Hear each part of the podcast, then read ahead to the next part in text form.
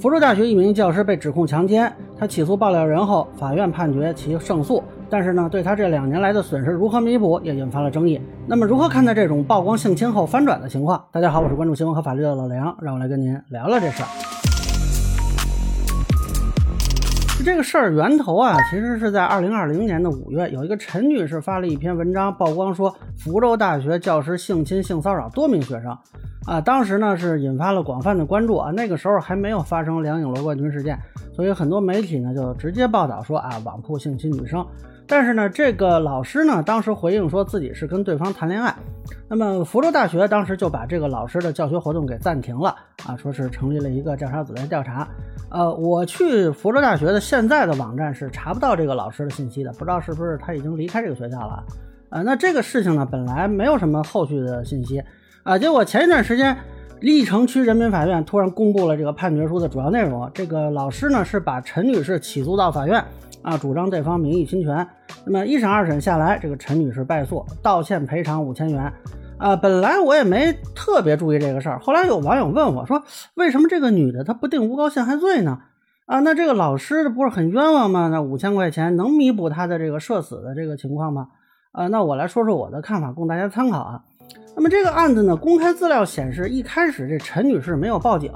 当时有报道说是报警未果啊，具体是怎么回事也不明白，呃，反正就当时主要是在网上发文啊，结果到这个七月份的时候，男方就把他的这个微博给做了公证啊，那这个就是很显然要采取法律手段了，我猜双方是不是还？沟通过啊，那么后来实际上呢，到了十月二十六日的时候，这个法院就已经就这个民事诉讼立案了。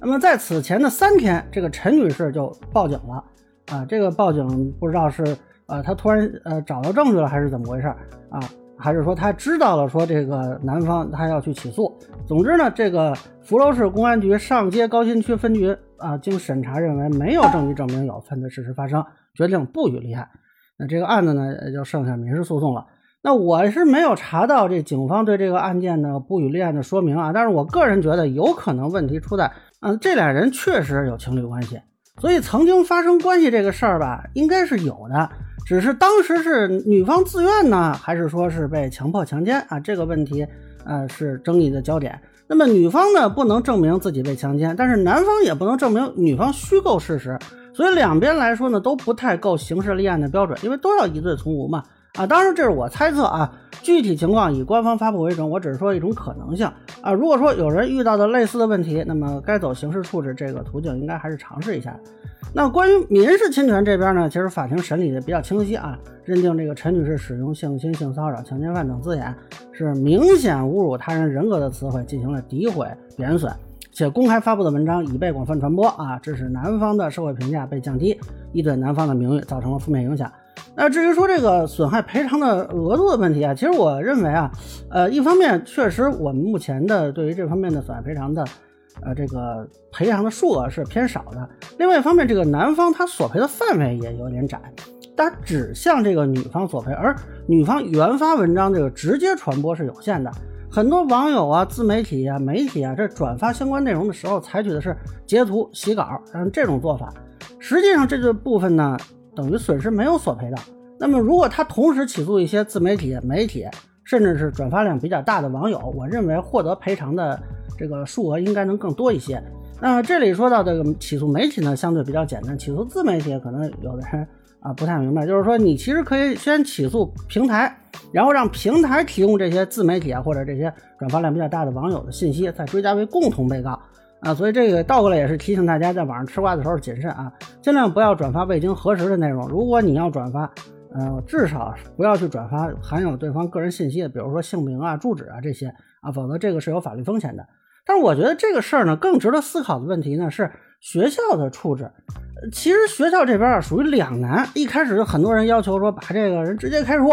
啊，但是现在看呢，当时啊做这个停职的这个决定是不是正确呢，也值得商榷。其实当时光明网就发过一篇评论，认为这个学校调查不宜介入在前，应该是由司法机关进行调查才对。实际上咱们也说过啊，这个学校并不是法定的侦查机构。如果说是一般的违反校规，那学校调查可能还行。但如果说涉及到治安呀、刑事案件或者是民事诉讼，这个学校是没有权限的。你调查出来这个结果也不能作为法律上的判决使。